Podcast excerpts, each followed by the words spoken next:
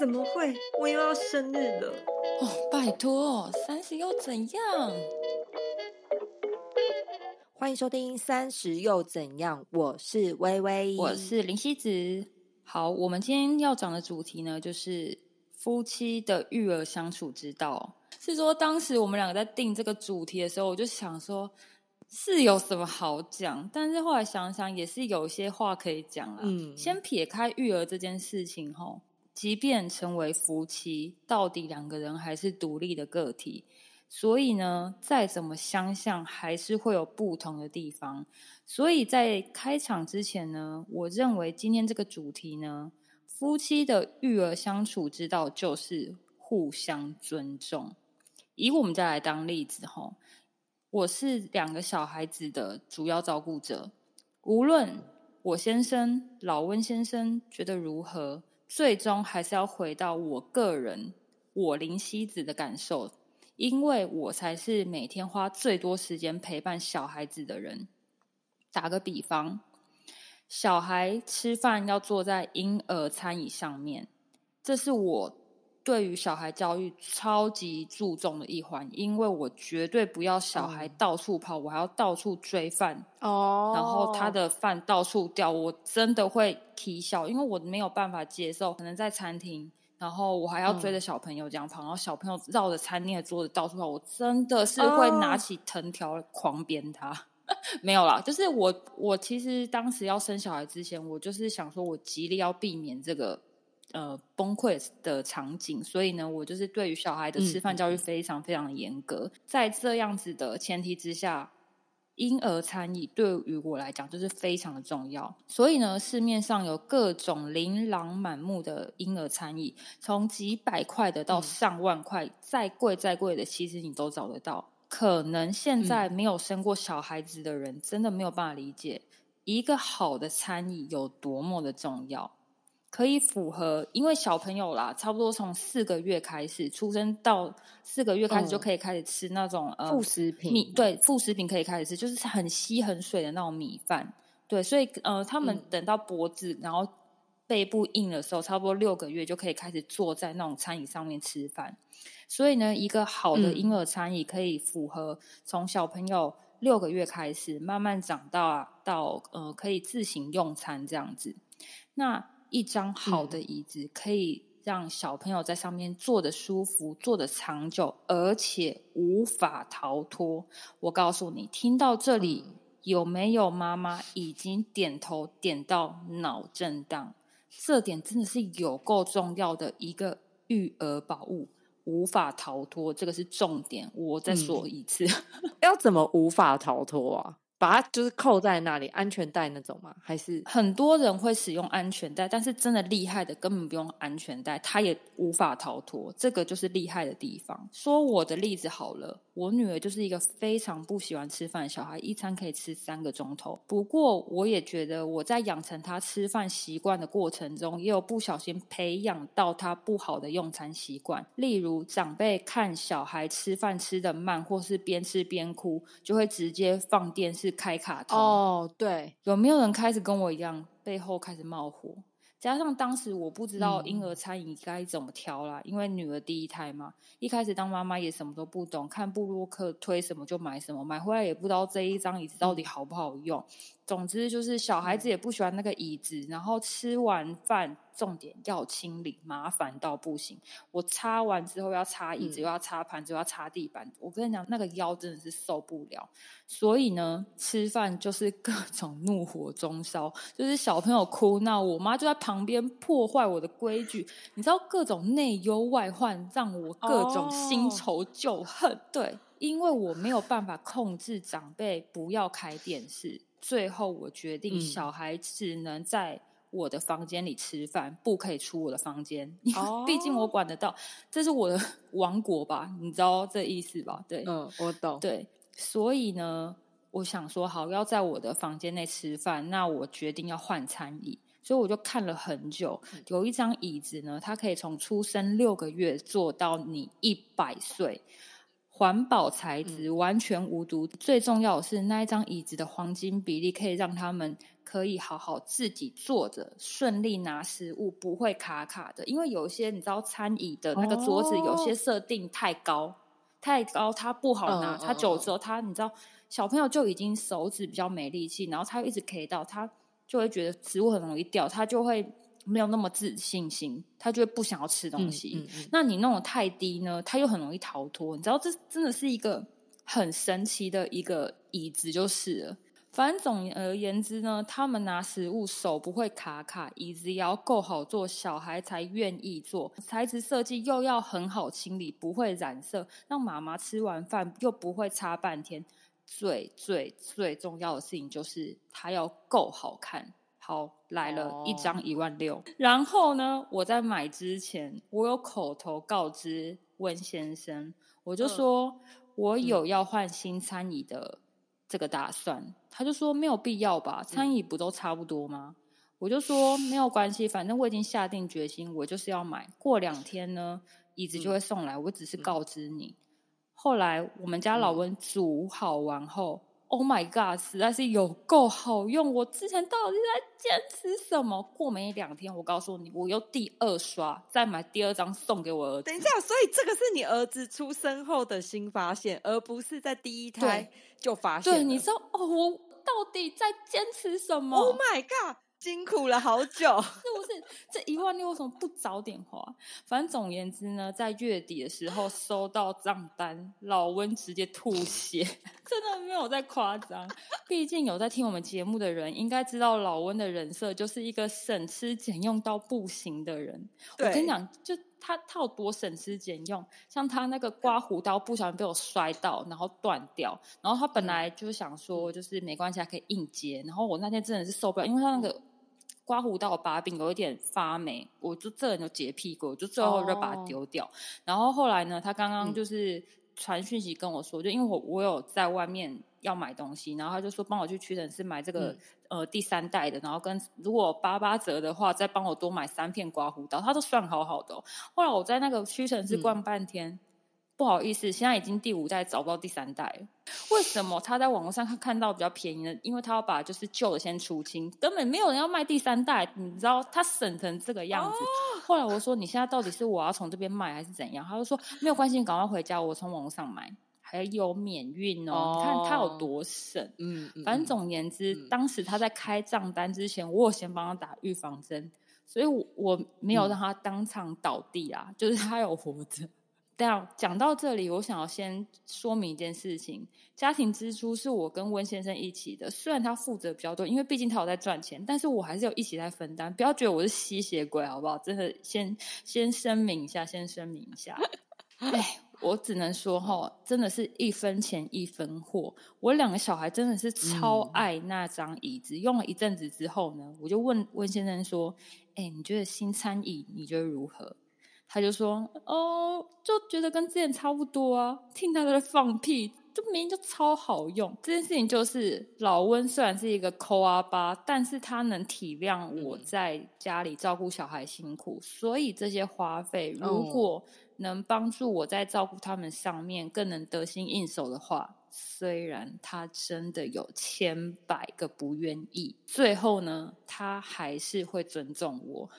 可能就是睡觉的时候咬那个被角在那边哭，好好笑哦！说到这，真的是很像在在夜配婴儿餐椅耶，要不要找夜配啦？到底我真的把你说的超棒的，赶快找林夕子夜配。这边有听到这一集的 所有的听众或者是公关们，他真的可以帮你把夜配拍的很好看。他的两个小孩都长得很可爱，又古灵精怪。古灵精怪可以开十集，所以如果老婆和先生申请育儿用品的经费，先生们请尊重，咬紧牙也要点头，因为你让你的老婆好过，大家的日子才会好过。相信我。反正总言之呢，第一点就是要让老婆敢花钱，第二。也要让先生当老大的权利。其实呢，我都会洗脑我两个小孩说，妈妈是老大，所以妈妈说什么都是妈妈说的算。什么东西都是妈妈的。听众听完会不会想说，第一个就走歪了？就是第一句、第二点、第一句，哎，本来听的蛮开心的，就第就皱眉头。撒回好，因为呢，这样的洗脑教育让我一个人在家里一打二执行起来更加的方便又顺手。但是只要老温一回家，我就会瞬间脱手。像是小孩说他想要看卡通，我就会说去问爸爸。爸爸回家后，爸爸是老大。爸爸说不行就是不行。爸爸回家后，一切爸爸说的算。这件事情当然是要为了让先生一起分担照顾小孩的这个责任。还有另外一个部分是让先生有和自己小孩相处的方式。虽然网络上有很多各种爸爸照顾小孩匪夷所思的影片或照片，但请相信我，毕竟小孩是他的亲生骨肉。只要有呼吸就好，真的没有关系。让先生有做主的权利，同时妈妈们，我们要做的事情就是放松，在旁边划手机，当个废物就好。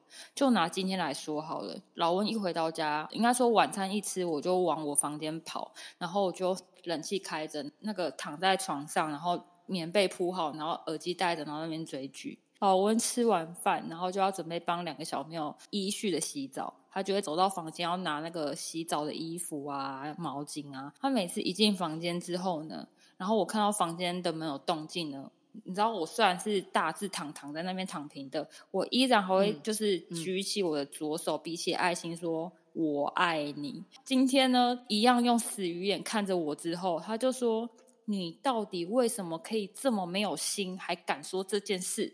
然后我就说没有啊，该做的还是得做啊。然后他真的傻眼，他就说你为什么这么不知羞耻？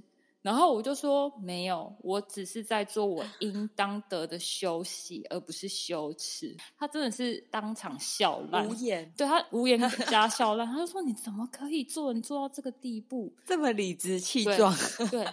对，没有错，你讲的算蛮精准。我要笑死了啦！应该说，我真的是从头到尾都很霸道，因为小孩该我管的时候该怎样就怎样，然后小孩不该我管的时候，我真的是什么鸟我都不管，你就放，我就是一个霸道的总裁。刚好温吃这一套，对他欠管了。哎，总而言之呢，我的夫妻育儿相处之道，我认为精髓就是要尊重主要照顾者他的想法。即使无法理解，你也要试着去听照顾者的心情，要让对方感受到你真的是有在替他想，同理他的感受和他的处境。如果你怎么想都无法理解，还认为是另外一半在无理取闹，就请你和公司请假，在家里顾小孩三天三夜。我想你马上就能懂了。我跟你讲，你一定会想尽办法。冲到你们家最近的全家，或者是 Seven，待在那边五分钟也好，划个手机也好，你就知道多好玩这样子。好，总之夫妻的育儿相处之道呢，我认为就是尊重以及同理之后呢，钱拿出来。嗯，以上。那我想发问老师，老师就是假设如果有些真的是小资夫妻的话。根据这种听众的话，你有什么其他的 建议？我也很小资啊。你讲的可能是还有一点小资，但微微的有一点经济是呃 OK 的。但万一有些人是可能双方啊，可能经济普普这样子，你是否可以给这样的小资族一点小建议？我懂。那我告诉你，先生们，不管如何，你就是要先安慰你老婆的心情，或者是。是先生，如果是主要照顾者的话，那老婆真的是要多分担一点。哎，你自己想想嘛，你去外面上班，你想偷个懒，就躲到厕所，可能跑到旁边划个手机，都有个五分钟、十分钟。我跟你讲，那怎样都掐得出来。你顾小孩，我跟你讲，你自己试试看，一天你就知道多忙。你一个人试试看，你可能连 大便都要抱小孩。我是说真的，这个我有听过。很多妈妈在大便的时候，小朋友还要拿一个椅子放在他前面，坐在那里让他顾着，这样子就是自习式的爱，你无法逃脱的爱。总而言之，真的是要照顾到主要照顾者的心情啦，他们真的是很辛苦。但他们除了牺牲了自己在家里的时间，他也牺牲了自己的事业，嗯，对不对？对对对啊，让你没有后顾之忧的，可以去冲自己想要的人生，或者是更大的一些想法。嗯嗯所以我觉得真的是要很感谢愿意留在家里照顾小孩的人。对，嗯这是这是真的，因为好像很多人都是因为小孩开始，夫妻的感情就会有点不合路。因为我的同事刚好就有这一嗯种例子，就是他自己跟他先生两个人的教小朋友的价值观不太一样，因为男生就是先生嗯都会被他上一代影响，就是打骂教育，所以他会对小孩就是嗯打骂教育，可是小孩就会反驳他。嗯，他小孩现在小一了，所以是会反驳，也会懂得抵抗的那一种小孩，也听得懂道理的。所以像我朋嗯友，就是她是妈妈，所以她跟他保持的一种是朋友关系，然后跟他有时候会打屁啊，然后闹他，跟小朋友开玩笑，所以小朋友相对来说就会比较喜欢妈妈。这样的状况下，小朋友就变很黏妈妈，然后很怕爸爸。嗯所以呢，爸爸跟妈妈之间就又会有嗯矛盾，就是爸爸会觉得妈妈宠着他，但是妈妈就会觉得说你用错的方式去教小孩或跟小孩相处，导致于他们两个其实长期，你看小朋友已经小一了，所以其实到现在这么嗯多年下来，他们感情其实是越来越没有到这么的好。虽然说现在也是还在努力中啦，大家也请不要担心，对，但是就是会有类似这样的问题。你说的的确是一个现在很常见的问题。其实这个问题也有发生在我们家身上，因为我们家老文真的是一个爱的教育的人，然后我的个性真的是很急，有时候真的是会受不了，就会真的拿东西出来。其实也不用拿东西，我嗯手就是万能的。而且我我在这之前，我也是会各种的会想要吼小孩，因为我跟你讲，什么东西最快，嗯恐惧最快，你让他害怕，就可以用最快速度达到你要的效哦果。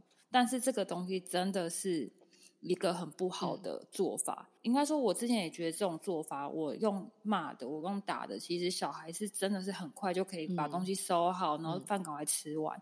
但是你知道，有一天我我只是手伸起来，然后想要拿个东西，小孩就在闪。然后我想，哇，他以为我要揍他哎、然后老温当下嗯也在旁边，他就说：“你看，他真的会怕你。而且他觉得嗯。你要揍他，然后我当下真的觉得哇，我这样真的不行哎、我好像在走我妈哦那条哦。老路，不想要让我成为 二点嗯。零的我妈。然后我最近真的是好好调整我自己，就是在想说啊，不能再这样对我小孩，然后我也不可以让自己常常处在于就是这么不好的状态下面，那么愤怒下，因为真的是妈妈情绪不好，小孩一定会跟着受影响。对，嗯，也许我们之后开可以再开几集再讲这件事情，我觉得这还蛮值得分享的。我们真的是很容易从打骂教育这种体制下生长出来小孩，然后我们也很可能用这样的方式教育着我们下一代。但说到底，我们其实是不喜欢这样子的对待方式，可是我们没有办法，因为我们就是这样子被教育长大的，所以这是一个很不好的一种循环一种模式。那到底要如何呃改变这件事情？我觉得我们之后可以好好再来聊个几集。嗯嗯嗯其实就是互相尊重，你一定要同理对方的立场跟想法。可能我们刚刚讲的那个例子没那么快乐的例子，是因为朋友她跟她的老公。都会有一点觉得你为什么不站在我角度想？你为什么不站在我角度想？自己各坚嗯持一方，他们就会有越来越严重的嗯问题。这样子，好啦，这边就是跟听众一些共勉嗯之。嗯，真的是辛苦了啦。OK，开放式结局吗，没有没有开放式结局，就是要尊重主要照顾者。好，我们今天的节目就到这里喽。如果有其他想听想聊的，或者是对于我们探讨的主题很有共鸣的朋友呢，都欢迎在 IG 上面跟我们互动，或者是私讯我们。如果喜欢我们的内容，可以点开我们的链接，抖内我们请我们喝一杯咖啡，支持我们持续的创作哦。也欢迎在 Apple Podcast 给我们五星好评。我们下周再见，拜拜。拜拜。